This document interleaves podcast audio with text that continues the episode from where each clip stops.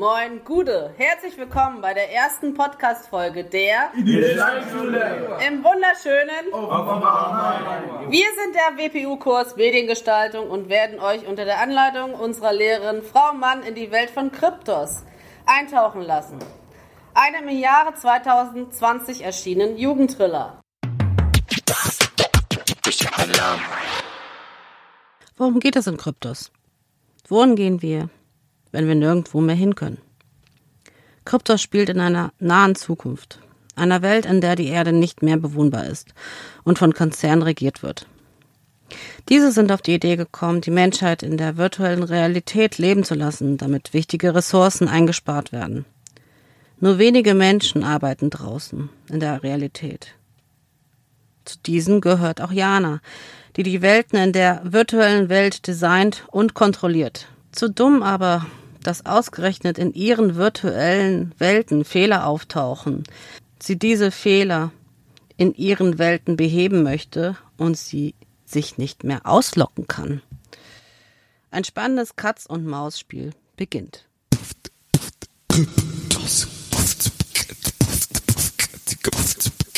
Leseprobe. Leseprobe. Heute lasse ich in Carrybrook die Sonne scheinen. Das ist angemessen nach drei Tagen mit wolkenverhangenen Himmel und Nieselregen. Es ist 8 Uhr morgens und die ersten Bewohner sind bereits vor Ort. 14 Prozent, zeigt der Zähler an. 18. 27. Carrybrook ist die kleinste meiner Welten und die, die am wenigsten Arbeit, dafür aber den meisten Spaß macht. Ich habe sie nach dem Vorbild irischer Dörfer modelliert. Hügelig, mit viel Grün, geduckten Häuschen und einer Burgruine, die über der Landschaft thront. Es gibt Schafe, gemütliche Pubs und jede Woche einen Markt auf dem Hauptplatz. Unendlich friedlich, all das. Manchmal ein bisschen eintönig vielleicht, aber das ist dann meine Schuld. Am liebsten würde ich selbst dort leben. Das Schlimmste, was sich in den letzten vier Wochen getan hat, war eine Schlägerei im Goldenen Horn. 32 Prozent. Ich gleite im Ansichtsmodus die Küste entlang. Die Sonne steht über dem Meer, lässt das Wasser funkeln. Ein paar Möwen kreisen um den Turm der Burg. Einer von ihnen trägt einen Fisch im Schnabel. Am Fuß des Hügels spaziert eine Frau mit einem Korb über den Arm, den Blick aufmerksam auf den Wegrand gerichtet. Sie sucht Goldschwämmchen, schätze ich. Ich habe die Pilze vor etwa Monaten eingeführt und sie sind ein voller Erfolg. Wer 40 davon sammelt, kann sich einen Pass für eine von drei Welten aussuchen. Die Jagd nach den kleinen goldenen, schimmernden Hütchen hält meine Bewohner ziemlich auf Trab. So schön Carrybrook auch ist, niemand hat etwas gegen eine Reise einzuwenden. 8.30 Uhr und 59 Prozent der Bewohner sind anwesend. Ein Blick auf die Statistik. Nur drei Transfers in andere Welten. Das ist ein ausgezeichneter Wert. Wer einmal hier ist, fühlt sich wohl. Deshalb bleibt. Auf Transfers muss ich nicht reagieren, nur auf Ausfälle. Also wenn jemand, der zuletzt in meiner Welt war, überhaupt nicht mehr auftaucht. Weder hier noch anderswo im System. Meistens bedeutet das, die Person ist schwer krank oder tot. Bei einem Ausfall muss ich denjenigen Personalcode heraussuchen und Meldung machen, damit jemand beim entsprechenden Wohndepot vorbeisieht. 8 Uhr 35 und in Carrybrook weht kühler Wind vom Meer her. Ich seufze und wische mir den Schweiß von der Stirn. Hier bei uns ist es jetzt schon heiß und das wird über den Tag nicht hin noch schlimmer werden. Die Kühlung schaltet sich nie vor 11 Uhr ein. Und auch dann ist sie nur ein schlechter Scherz. Aber die vorhandene Energie wird für andere Dinge gebraucht. Ich beginne den Funktionscheck für die nächste meiner Welten. Makandor. Bereits 84 Prozent der Bewohner anwesend. Ruhiger Schlaf ist dort schwieriger geworden, denn ich habe vor drei Tagen eine Horde von Feuerdämonen losgelassen. War nicht nett von mir, aber Makandor ist im Moment rettungslos überlaufen. Die Dämonen sollen ein wenig Platz schaffen. Wer von ihnen gegrillt wird, der muss erstmal anderswo hingehen je nachdem, welche Pässe er zur Verfügung hat. Der für Makando ist dann futsch. Ich überprüfe die Statistik der letzten acht Stunden. Sieben Prozent sind den Dämonen zum Abfuhr gefallen. Ich hatte auf acht abgezielt. Aber was nicht ist, kann ja noch. Hey Jana. Jemand tippt mir auf die Schulter. Es ist Mathis, der mit einiger Verspätung in unserem gemeinsamen Workspace auftritt. Er hält einen großen Becher in die Hand auf dessen Außenseite sich Kondenswasser gebildet hat. Ich greife danach. Das Gefäß ist verführerisch kalt. Danke dir. Eistee mit Zitronenaroma. Ich trinke einen großen Schluck und schiele auf Mathis Trinkbecher. Oh nein, ehrlich? Synthetische Schokolade? Er blinzelt glücklich. Ja, eisgekühlt. Mich schaudert. Da würde ich ja lieber einen milchpürierten Fisch trinken, als dieses widerliche Gebrü Gebräu. Sieht aus wie Dünnpfiff. Ja, ja, ja, ich weiß. Du kannst das noch hundertmal sagen. Mir schmeckt es trotzdem. Er setzt sich vor den halbkreisförmigen Schild seiner drei Monitore, jeder davon fast zwei Meter hoch. Wie läuft's mit den Dämonen? Gut eigentlich, die Bevölkerung ist gestruft, aber es ist immer noch eine ziemliche Drängelei. Ich überlege schon, ob ich nicht ein paar Landstriche dazu modellieren soll. Einen großen Stumpf oder noch ein unterirdischen Höhlensystem. Oder eine Wüste. Was meinst du? Mathis rümpft die Nase und schüttelt den Kopf. Seit drei Wochen ist sein dunkles Haar zu Cornrows geflochten. Bei jeder Bewegung klirrt am Ende des Zäpfchen bunte Perlen. Als ob wir nicht schon Wüste genug hätten. Das Argument ist nicht von der Hand zu weisen. Ausgedehnte Wüsten auf allen Kontinenten. Und sie erobern sich immer noch neuen Raum. Auch wenn die Baumbepflanzungen an den Rändern langsam Wirkung zeigen. Aber eben nur langsam. Wer Wüste will, muss in keiner der virtuellen Welten leben. Schwitzen kann man auch ganz ohne Realitätsreinigung. Ein kleiner Trupp meiner Dämonen macht sich auf den Weg in Richtung Saina. Die Stadt wird hauptsächlich von Elfen bewohnt. Sie wurde erst vor drei Monaten gegründet. Die Befestigungsanlagen sind noch schwach. Mit etwas Glück machen sich bis heute Mittag ein paar bisschen Feuer innerhalb der Mauern. Und die 8% Einwohnerreduktion sind geschafft, Du bist ganz schön gnadenlos zu deinen Leuten. sagt Matthias grinsend. Es muss doch interessant bleiben. Die ersten Elfen verlassen fliegend die Stadt. Aber ich habe praktischerweise auch geflügelte Dämonen auf Lager. Hey, wir gehören zu den Jungstars hier.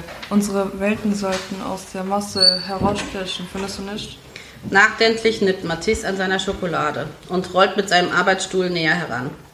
Ich fühle mich überhaupt nicht wie ein Jungster. Eher wie ein Fehlschlag. Ich kapiere nach wie vor nicht, warum manche Welten so gut funktionieren und andere nicht. Bei Venedig dachte ich, es wird der absolute Renner. Aber es hat kaum Transfers gegeben. Ich kann ihm immer, ich kann ihm das Bedauern darüber immer noch ansehen. Venedig war einer seiner Lieblingsprojekte, Vielleicht. sage ich. Weil es schon so lange gesunken ist. Es lebt doch keiner mehr, der es wirklich gesehen hat. Also hat niemand Sehnsucht danach. Er zuckt mit den Schultern. Glaube ich nicht. Die Fidschi-Inseln sind mein größter Hit und sind noch länger weg. Da ist was dran. Rick, unser Kollege mit dem zweifelhaften Humor, nennt sich deshalb auch gern Fuji-Insel. Doch eigentlich war die Phase, in der Designer hauptsächlich die große alte Zeit virtuell wieder zum Leben erweckt haben, schon längst vorbei. Als ich hier angefangen habe. Zu Beginn war das wichtig. Den Leuten blieb ihre vertraute Umgebung erhalten und kaum einer wollte sich gegen die Schrecken der echten Welt eintauschen. Jetzt gibt es so gut wie niemanden mehr, der sich daran erinnern kann, wie es früher mal war. Und, Seltsam. unterbricht Mathis meine Gedanken, Kann es sein, dass mit dem Zähler in Caribrook etwas nicht stimmt? Ich lasse die Dämonen Dämonen sein und wende meine Aufmerksamkeit den grünen Hügeln und der Burgruine am Meer zu. In dem Ausschnitt, den ich sehe, wirkt alles so harmonisch wie immer. Ein Paar spaziert Händchen halten über eine Wiese. Ein Hirte treibt Schafe vor sich her. Ich werfe einen schnellen Blick auf die Statistik. 96% Anwesenheit, 25 Neuzugänge. Aber drei Ausfälle in den letzten 10 Minuten? Das ist alarmierend. Drei Ausfälle in so kurzer Zeit, dafür muss es Gründe geben. Entweder ein Wohndepot hat einen Stromausfall oder es gibt Schwierigkeiten innerhalb der Welt. Ich öffne meinen Infoassistenten. Guten Morgen, Jana. Warte. Ich öffne meinen Infoassistenten. Hallo, Jana. Schalte meine fröhliche Stimme entgegen. Was kann ich für dich tun? Ich müsste wissen, ob es vor kurzem zu Zwischenfällen gekommen ist. Stromschwankungen, irgendwo Stürme, beschädigte Leitungen. Nein, Gibt der automatische Assistent unmittelbar zurück. keine Störungsmeldung an die Ports in den letzten 18 Stunden. Ich nicke. Mein Blick hängt am linken der drei Monitore. Denn mit der Statistik. Sechs Ausfälle mittlerweile. Keine Erklärung. Ich rufe die Servicedaten für Caribrook auf. Doch die erscheinen nicht. Stattdessen erhalte ich eine Meldung. Fünf mickrige Worte. Es ist ein Fehler aufgetreten. Ein Fehler? Ich drehe mich zu Matisse um, Läuft bei dir alles rund? Na sicher. sagt er und zieht eine Augenbraue hoch. Würde ich sonst so ruhig hier sitzen? Ich werfe ihm freundschaftlich meinen Stressball an den Kopf und versuche es nochmal. Es ist ein Fehler aufgetreten. Mit tiefem Seufzen lehne ich mich an meinen Stuhl zurück. So etwas passiert mir zum ersten Mal. Welcher Fehler ist aufgetreten? Frage ich den Infoassistenten. Gibt es eine Fehlernummer? Dazu liegen mir keine Informationen vor. Erklärt das Programm gut. Ich knall den Becher mit dem Eistee auf den Tisch. Wie soll ich herausfinden, was los ist, wenn das System mir die Daten verweigert? Hilft nichts. Murmle ich. Dann muss ich eben selbst rein. Das Nebengebäude ist so etwas wie die Mini-Version eines Wohndepots. 44 Einheiten, für jede Person 5 Quadratmeter, auf denen auch die Kapsel Platz finden muss. Ich laufe nach drüben, mein Overall über dem Arm und grüße zwei Mitarbeiter, die draußen zu tun haben. Mürrisch grüßen sie zurück, sichtlich unglücklich über ihr Schicksal. Niemand will gern in der Realität zurück beordert, aber ganz ohne menschliche Arbeitskraft geht es eben nicht. Dafür bekommen sie Punkte, mit denen sie sich später neue Zugangspässe kaufen können. Oder ein hübscheres Äußeres. Einheit 12 ist frei. Ich schlüpfe durch die Tür und verriegle sie mit meinem Identitätschip. Dann ziehe ich meine Sachen aus. Das ist nötig, denn der Overall muss buchstäblich wie eine zweite Haut auf meinen eigenen sitzen. Er saugt sich fest, was genauso lange unangenehm ist, bis ich mir in die Kapsel lege. Als Kind hat Monty die Kapsel mit aufklappbaren Riesenbohnen verglichen. Das trifft die Sache ziemlich genau. Ich frage mich, wo er gerade steckt. Das letzte Mal, als ich nach meinem Personalcode gesucht habe, war in London. Allerdings in London des Jahres 1622. Ich muss bei Gelegenheit nachsehen, ob er schon weitergezogen ist. Über das Bedienpanel schließe ich die Kapsel, lege die Maske an, stecke die Hände und Füße in die Kontakthüllen und warte, bis der Overall sich ans System abschließt. Identifikation. Sagt eine weibliche Stimme. Jana Pasco, zuletzt angemeldet in Mumbai, Rückkehr. In der Maske wird mir groß ein Bild der Stadt angezeigt. Kleiner daneben eine Unzahl von Thumbnails, so viele, dass sie nur winzige Lichtpunkte sind. Jeder steht für eine Welt, zu der ich Zugang habe. Aber ich will nicht zurück nach Mumbai, dessen reale Vorlage auch schon längst unter der Meeresoberfläche liegt. Dort war ich nur, weil Matisse mich zu einem Ausflug überredet hat. Nein, Kelbrook. Sage ich. Kevin. Wiederholt das System und spielt das passende Bild ein. Bestätigt. Sage ich. Und im nächsten Moment wird mir schwarz vor Augen. Es ist ein Gefühl, wie kurz ohnmächtig zu werden und danach zu schweben. Ein paar Sekunden der Schwerelosigkeit, dann fühle ich Boden unter den Füßen und sehe vor mir die irisch-grünen Hügel, die Burgruine an der Klippe, die Steinhäuser, in denen der Ölfeuer hochwächst. Der Wind trägt von mir den Geruch nach Salz und Seetang zu mir. Es weht mir das Haar aus der Stirn und ich bedauere schon jetzt, dass mein Aufenthalt hier kurz sein wird. In den alternativen Welten fühlt das Leben sich so viel besser an, als hätte die Realität ein Upgrade bekommen. Ich bewege mich geschmeidiger, meine Stimme hat einen volleren, samtigeren Klang. Hätte ich einen Spiegel vor mir, bekäme ich die denkbare beste Version meiner selbst zu sehen. Wiedererkennbar, aber geglättet in gewisser Weise. Super, Jana, Guten Morgen, Jana. sagt eine freundliche Männerstimme. Wie kommt dein Horoskop für den heutigen Tag? Die drohen keine Gefahren, aber rechne mit Überraschungen. Das Meer wird ruhig bleiben, die Temperatur mild. Der Lammdraht an den schwarzen Haaren ist nicht dein Geschmack, ist lieber den Gemüseeintopf. Beim Blumenmarkt würdest du heute Menschen treffen, mit denen du dich verstehst. Im Teestübchen nicht so sehr. Du sollst mindestens zweieinhalb Liter Wasser trinken. Ich grinse. Das Horoskop ist eine der Besonderheiten, die Carol Brook von ähnlichen Welten abhebt. Es analysiert die Nutzerdaten und gibt dem Bewohner täglich maßgeschneiderte Tipps, die dafür sorgen, dass der Tag rund läuft. Keine Esoterik, bloß ein Algorithmus, der für Wohlbefinden sorgt. Nicht nur in Carol Brook, auch in der Kapsel. Kein Lahmbraten also. Ich mache mich auf den Weg zum Dorf. Mein Blick schweift ganz automatisch über jedes Haus, jeden Baum. Wie bei einem Kontrollgang. Am Schild der Bäckerei entdecke ich eine blass durchsichtige Stelle. Ein Glitch, der mir entgangen ist. Ich mache mir im Geist eine Notiz. Kleine Fehler dieser Art sind nicht schlimm, aber sie stören die Illusion. Ich nehme den Umweg über den Hafen, atme den Salzgeruch ein. Auf einer niedrigen Steinmauer sitzt ein Mann in einer langen Jacke und Fischerstiefeln. Er unterhält sich mit einem zweiten, älteren. Offenbar geht es um das Dorffest, das in zehn Tagen stattfinden soll. Ich geselle mich dazu. Hey, wird ein schöner Tag heute, nicht wahr? Der Fischer betrachtet mich neugierig. Sieht so aus. Ich blicke mich um. Ein Dritter läuft im ebenfalls kniehohen Stiefeln hin und her, als würde er etwas suchen, das er auf dem Weg verloren hat. Alles wie immer.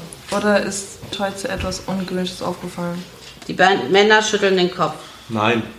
sagt der Älteste. Aber wenn du etwas weißt, gib uns Bescheid. Der Kabelaufjagd ist ja bald vorbei. Richtig, diese Challenge läuft noch. Ein Kabeljau mit einem goldenen Ring im Magen, der 100 Premiumpunkte bringt. Ein Spiel für Curry Brooks Fischer. Als mit den alternativen Welten begonnen wurde, hat sich schnell herausgestellt, dass einfach nur herumhängende Menschen nicht genügt. So schön kann die Umgebung gar nicht sein. Sie wollen herausgefordert werden, sich mit anderen messen, Probleme bewältigen und einen Lebenssinn finden. Sonst stellen sie sich lieber der Realität mit ihren Tornados, Dürren und Überschwemmungen. Also versorgen wir sie mit Aufgaben und Geheimnissen, verstecken Schätze und lassen sie Gefahren meistern, die ihnen natürlich nicht wirklich gefährlich werden könnte. Stirbt man, verliert man nicht sein Leben, sondern wird nur zurück in die Kapsel gespuckt. Meistens ist man dann eine Zeit lang für die Welt gesperrt, in der man gerade das Zeitliche gesegnet hat. Ärgerlich, aber kein Drama. Ah, wie war dein Horoskop für heute? Fragt mich der jüngere Fischer. Zweieinhalb Liter Wasser soll ich trinken und auf den Blu- Blumenmarkt gehen. Dann wird es ein guter Tag. Außerdem soll ich den Lammbraten in schwarzen Haaren meiden. Ah, Macht der Fischer. na, das ist ausführlich. Bei mir hieß es vor allem, ich sollte dem Karl und Marcel aus dem Weg gehen. Der will sich angeblich mit mir prügeln. Das Stichwort kann ich nutzen. Ich bin schließlich nicht zum Spaß hier. Ist Makel noch in Carrybrook? Jemand hat erzählt, dass eine Menge Leute verschwunden sind. Sage ich. Ist euch etwas aufgefallen? Mir nicht. Der Ältere zieht eine Pfeife aus seiner Jackentasche. Ja, dass ständig Leute dazukommen. Melinda, die früher im Werkzeugladen gearbeitet hat, die, die ist weitergezogen. Hat sich vor zwei Tagen verabschiedet. Das hilft mir nicht. Ich winke zum Abschied und blinke mich noch einmal um. Der dritte Fischer, der vorhin so hektisch herumgelaufen ist, steht jetzt seltsam starr auf einem rot gestrichenen Boot, das von Felsen und einem damastigen Segelschiff verborgen aufs Meer hinaustreibt. Jetzt hebt er eine Hand, streicht sich über die Stirn und klettert dann auf die Reling. Seine Jackentaschen sehen merkwürdig vollgestopft aus. Das Boot schwankt. Er bleibt noch einen Moment stehen, dann springt er ins Wasser, geht unter und taucht nicht mehr auf. Die beiden Männer auf dem Mäuerchen plaudern weiter. Ich höre nicht mehr zu. Was war das eben? Eine Mutprobe?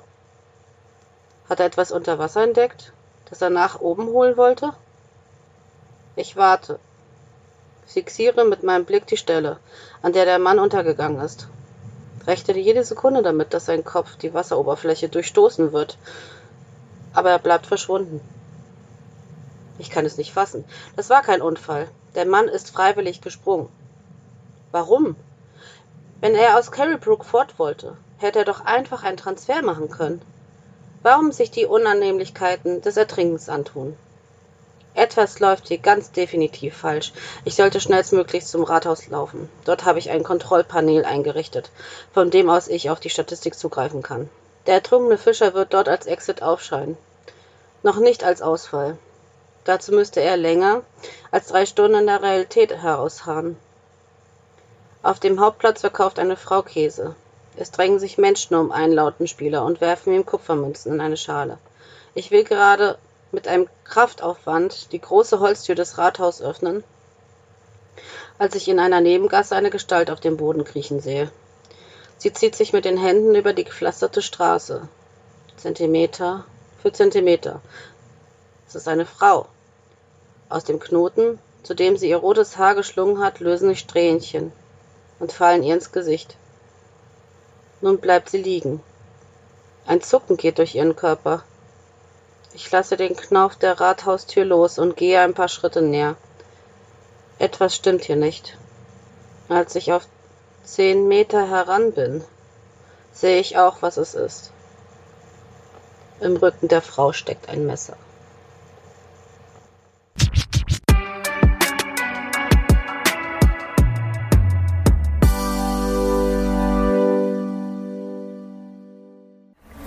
Was für eine interessante Wendung, oder?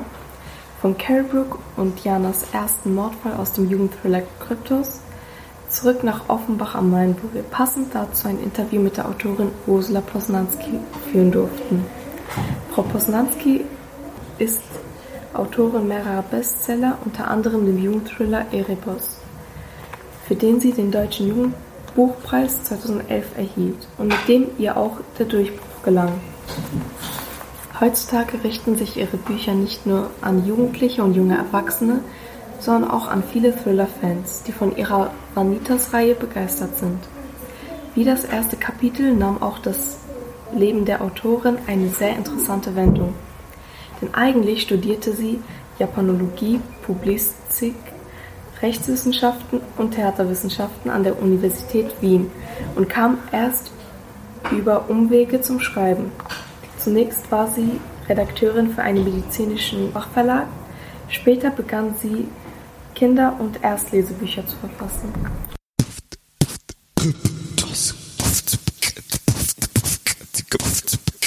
Interview. Interview. Guten Tag, Frau Ponslanski. Ich hoffe, Ihnen und Ihrer Familie geht es gut. Vielen Dank nochmal, dass Sie sich Zeit für unser Interview genommen haben. Vor allem, da Sie im Moment eine Lesereise machen und sogar ein neues Buch schreiben. Frau Poznanski, haben Sie schon als Kind oder als Jugendliche gerne gelesen und Geschichten geschrieben? Wollten Sie da schon Autorin sein? Welche Geschichten haben Sie als Kind oder Jugendliche denn gelesen? Was war Ihr Lieblingsbuch als Kind oder Jugendliche? Welches Lieblingsbuch haben Sie jetzt? Ich habe tatsächlich als Kind unglaublich gern und unglaublich viel gelesen. Äh, geschrieben auch äh, unterschiedliche Sachen, hauptsächlich äh, Schulsatiren und äh, ganz schlechte Gedichte. Was ich auch äh, sehr gern gemacht habe, war Theaterstücke schreiben und dann mit äh, Freundinnen in der Klasse aufführen. Äh, ein Lieblingsbuch hatte ich, ja, wenn man sagen will, als Kind, also ab zwölf, war mein absolutes Lieblingsbuch Der Herr der Ringe. Das hat ungefähr gehalten bis 22, also zehn Jahre lang war das mein erklärtes Lieblingsbuch. Und danach hatte ich kein so richtiges mehr. Jetzt gibt's da einfach zu viele unterschiedliche, die ich alle toll finde. Erfüllt Sie das Schreiben eines Buches oder haben Sie es sich anders vorgestellt, zum Beispiel unter Druck immer ein neues Buch abliefern zu müssen? Wie sieht es mit Neid aus unter Freunden, Familie oder sogar Kollegen? Äh, ja, das Schreiben von äh, Geschichten oder von Büchern erfüllt mich äh, absolut. Wobei erfüllen ist ein bisschen so ein komisches Wort, aber, aber ja, es macht mir unglaublich Spaß. Ich finde es äh, großartig, mir Geschichten auszudenken, sie dann zu Papier zu bringen oder beziehungsweise zu Computer zu bringen ähm, und dann zu sehen, wie andere Menschen damit umgehen, was ihnen dran gefällt, was sie eventuell dran stört. Äh, also einfach, das Feedback ist ein ganz toller Teil des Berufs, aber auch das Sitzen im stillen Kämmerchen und sich Dinge ausdenken liegt mir total und ich mache es wahnsinnig gerne. Ähm, ja, was den Druck angeht, der gehört einfach dazu. Ohne Druck würde ich nie fertig werden mit einem Buch. Also da hätte ich, glaube ich, noch kein einziges Buch fertig geschrieben ohne Deadline, weil man dann ja automatisch, oder mir geht's zumindest so, ich dann immer automatisch denke, ja, morgen wird das sicher viel besser und ich schieb's noch ein bisschen auf und ich schieb's noch ein bisschen auf. Ähm, aber wenn man den Druck hat oder eine Deadline hat und einen Abgabetermin, dann muss man sich eben überwinden und diese erste Hürde nehmen, die jedes Mal beim Anfangen, jeden Tag, äh, wenn man sich wieder hinsetzt, einfach da ist. Äh, Neid unter Freunden, Familien und Kollegen, damit hatte ich äh, wenig zu tun, muss ich ganz ehrlich sagen. Oder wenn, habe ich es nicht mitbekommen, das kann ja auch sein. Aber gerade so im Krimi-Bereich oder im Spannungsbereich, in dem ich ja schreibe, sowohl für Jugendliche als auch für Erwachsene, habe ich Neid eigentlich nicht erlebt. Im Gegenteil, wir unterstützen uns eigentlich alle immer gegenseitig und freuen uns, auch wenn andere Erfolg haben. Und in der Familie gibt's sowieso keinen Neid. Die schreiben ja auch alle nicht. Und die Freunde auch nicht. Also worauf sollen die neidisch sein? Wie fühlten Sie sich nach Ihrer ersten Veröffentlichung, als Sie Ihr erstes Buch in den Händen hielten? Äh, nach meiner ersten Veröffentlichung habe ich mich sensationell gefühlt. Das war ein bisschen unwirklich und ähm, schwer ja, schwer zu begreifen, dass das jetzt wirklich ein gedrucktes Buch ist äh, mit dem Text, den ich geschrieben habe. Äh, aber das ist jedes Mal immer noch irgendwie ein tolles Gefühl, wenn ein neues Buch äh, von mir im Briefkasten landet. Meistens ist es am Anfang ja mal nur eines zur Ansicht. Äh, und das dann das erste Mal wirklich in Händen zu halten, ist super.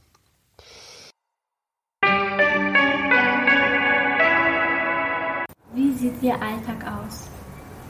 Alltag. Mein Alltag sieht äh, immer ein bisschen unterschiedlich aus. Es kann man also jetzt gar nicht so so verallgemeinern. Es gibt nicht so den typischen Schreibtag oder ja, vielleicht gibt's den schon. Wenn ich sonst gar nichts anderes zu tun habe, ähm, dann fange ich am Vormittag zu schreiben an, versuche 1300 Worte hinzukriegen und höre auf, wenn ich die habe. Und manchmal höre ich auch schon früher auf, wenn ich den Eindruck habe, das ist ein guter Moment für einen Stopp heute. Ähm, oder wenn ich nicht wirklich weiterkomme und merke, das ist wirklich ein extrem anstrengender und unproduktiver Schreibtag, dann ist es oft auch weniger, aber äh, ja, und ansonsten, nachdem man beim Schreiben ja keinen Boss hat, der hinter einem steht und äh, darauf achtet, dass man auch was tut, gibt's keine so typischen Schreibtage, sondern es hängt halt immer äh, ein bisschen davon ab, was sonst noch ansteht.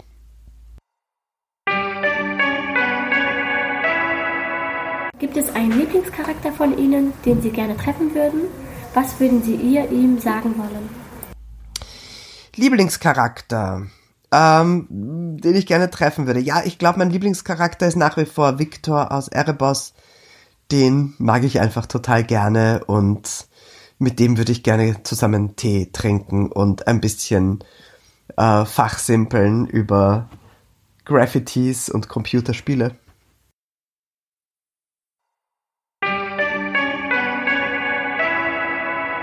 Welche Tipps können Sie uns mitgeben, um erfolgreich in der Buchbranche zu sein?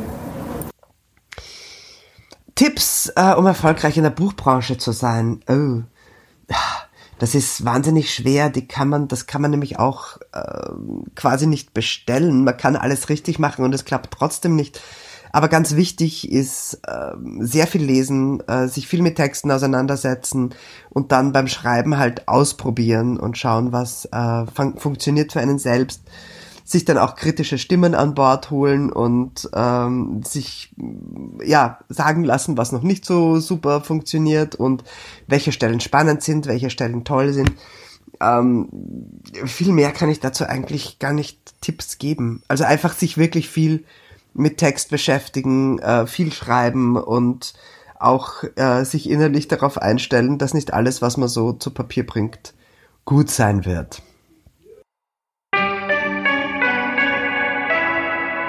Ihre Bücher als Kinofilm oder als TV-Show im Gespräch? Ähm, es sind tatsächlich Bücher ähm, von mir als ähm, ja als als hauptsächlich als als Serien im Gespräch aber ich glaube auch eines oder zwei als Kinofilm. Das heißt aber noch lang nichts. Die Erfahrung habe ich mittlerweile auch gemacht. Ähm, nur weil das im Gespräch ist oder weil sich eine Filmfirma dafür interessiert und sich die Rechte holt für eine gewisse Zeit, heißt das leider noch lange nicht, dass dann am Ende auch was draus wird.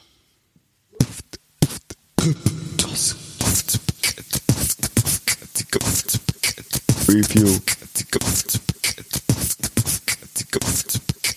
Review. Kommen wir zu dem Teil, auf den alle gewartet haben. Die Rezension bzw. meinen Fall als Lehrerin die Notenvergabe. Das Thema an sich ist perfekt gewählt. Man erkennt die Einflüsse der Friday for Future Bewegung, die auch die Autorin im Interview erwähnt hat. Leider sind diese positiven Einflüsse von Greta Thunberg durch Corona in den letzten Monaten sehr in den Hintergrund gerückt. Was uns positiv aufgefallen ist, sind die Elemente aus Filmen, Serien und Büchern, die die Autorin in ihrem Buch aufgegriffen hat. Sei es Matrix, Ready Player One, Sword Art Online oder aus dem aktuellen Manga Meine Wiedergeburt als Schleim in einer anderen Welt. Die Autorin lässt Liana hingebungsvoll und detailliert virtuelle Welten beschreiben. Wie zum Beispiel den Nachbau der Jane Austen Romane oder eine Dinosaurierwelt. Die Details sind aber auch ein Kritikpunkt. Wir hätten nämlich noch viel mehr Infos zur Erde in 100 Jahren gehabt. Vielleicht kann man das ja wiederum in einer TV-Serie oder einem Kinofilm einbauen.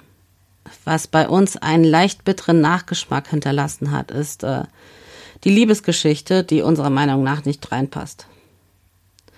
Das Ende des Buches war viel zu abrupt. Wir hätten uns da nochmal einen fließenden Übergang ähm, gewünscht. Kommen wir nun zur Punkte- bzw. Notenvergabe.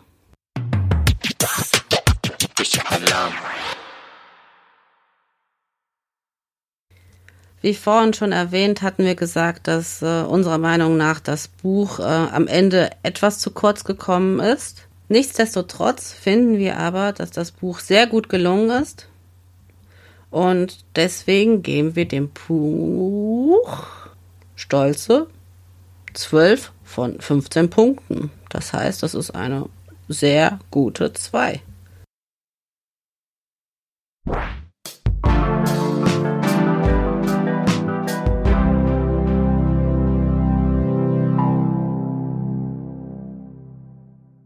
So, meine Lieben.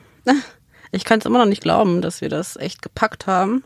Es hat echt Spaß gemacht, mit euch diesen Podcast zu produzieren und ähm, ich hoffe, dass wir das tatsächlich als Projekt äh, weiterhin ähm, fortführen werden. Ich möchte mich nochmal bei der Stadtbibliothek und beim Bücheralarm nochmal dafür bedanken, dass wir diese Chance bekommen haben. An die Zuhörer da draußen, vielen Dank nochmal, dass ihr unserem Podcast gelauscht habt. Hört euch gerne nochmal die anderen Podcasts der anderen Schulen an. Die sind total interessant und super spannend und ähm, wir wünschen euch noch ganz, ganz, ganz viel Spaß mit dem Buch. Ihr werdet es definitiv nicht bereuen. Also, dann macht's gut.